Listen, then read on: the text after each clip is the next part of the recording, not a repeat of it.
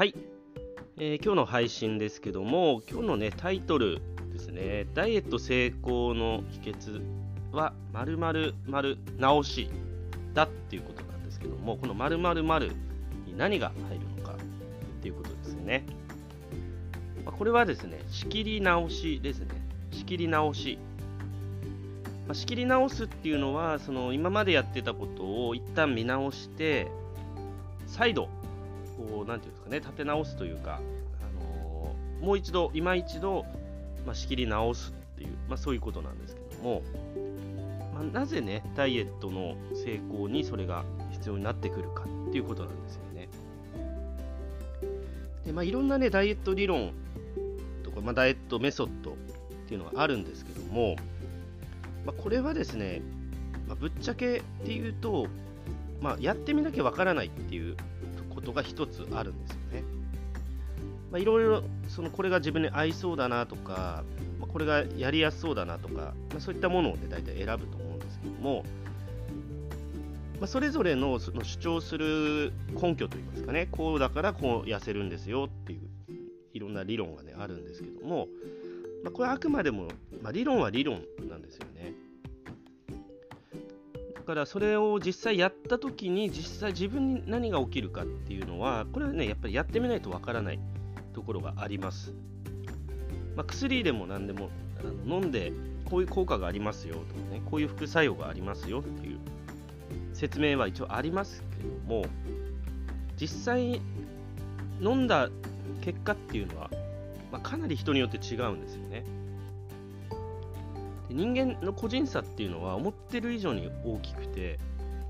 まあ、同じ物質でもある人にはあのいい作用があってもある人にとってはまあアレルギー反応みたいなんですね、まあ、食べ物でもそうですよね、まあ、そのぐらい差があるものなんですよね。だからそれが何かの一つの理論でね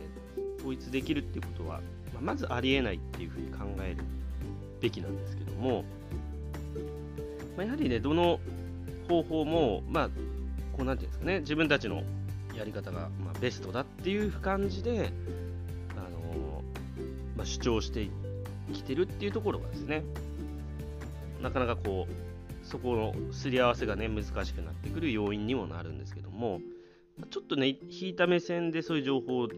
をまず受け取って、実際、まず小さく始めてみるっていうことですね。ね、あんまり大きく始めるっていうのは、こうちょっとリスクが大きくなっちゃう可能性もあるんですよね。まずちょっと小さくあの変化を見てみるっていうところが大事で、ただあ、る程度はね、続けないと、あのその仕切り直すにしてもその、ある程度はやってみて、経過を見るっていう、その実際やっぱりやってみるっていうところが大事なので、やらないで頭の中だけであの考えていると実際こう何も変化があの起こらないといいますかね、まそれで仕切り直そうとしてもあのデータがない状態なのでやデータが必要なんですよね。ただこの諸突猛進型っていうのは確かに勢いはあるんですけどもあのこう登山をね無理なく登山をするっていうようなあの感覚に近いんですよだから例えば天気が悪ければ、まあ、一旦引き返すっていうこともあると思うんですよね。で、また次チャレンジして、まあ、体力がちょっとついていかないとかで、まあ、大きな山にも、ね、チャレンジする場合っていうのは、あの少しずつそういうふうにこう仕切り直すこともあると思うんですよね。でもそれをもう一回登り始めたがとにかく進むんだってなると、